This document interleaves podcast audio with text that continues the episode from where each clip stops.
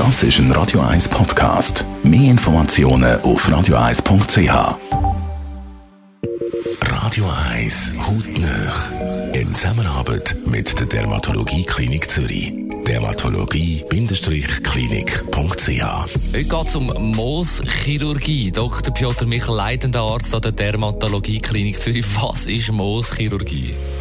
Mooschirurgie ist eine Methode zum Entfernen von weißem Hautkrebs. Es geht dann um das Basaliom und das Spinaliom. Das sind zwei Typen von weißem Hautkrebs, die am häufigsten an relativ heiklen Körperstellen auftreten und absolut am häufigsten im Gesichtsbereich. Und für diese Stellen eben ist die Mooschirurgie entwickelt. Was heißt das konkret? Also was bedeutet Mooschirurgie konkret für die Patientin, für den Patienten?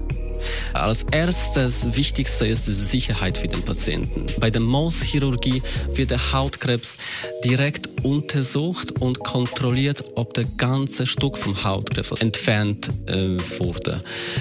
Zweite, als Konsequenz von dem, weil wir die, die Hautstücke dann sofort im Labor untersuchen lassen, können wir uns erlauben, kleinere Schnitte machen. Das heißt, kleineren Sicherheitsabstand nehmen, weil wir dann sowieso vom Labor wissen, ob noch irgendwo ein äh, Hautkrebsstückteil äh, geblieben ist.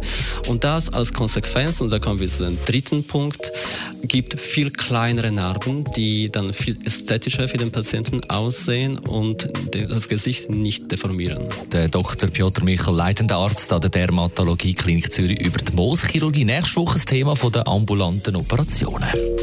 Hautnöch gibt es auch als Podcast auf radioeis.ch und weitere Informationen auf dermatologie-klinik.ch. 21 von 10 als nächstes Zusammenfassung. Das Beste vom Allerbesten, vom Besten von der besten Morgenshow heute. Zusammengefasst in, ja, was soll ich sagen? Boah, ja.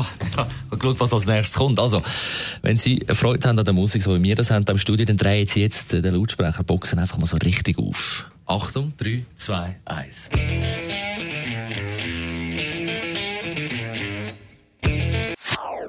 Das ist ein Radio 1 Podcast. Mehr Informationen auf radio1.ch.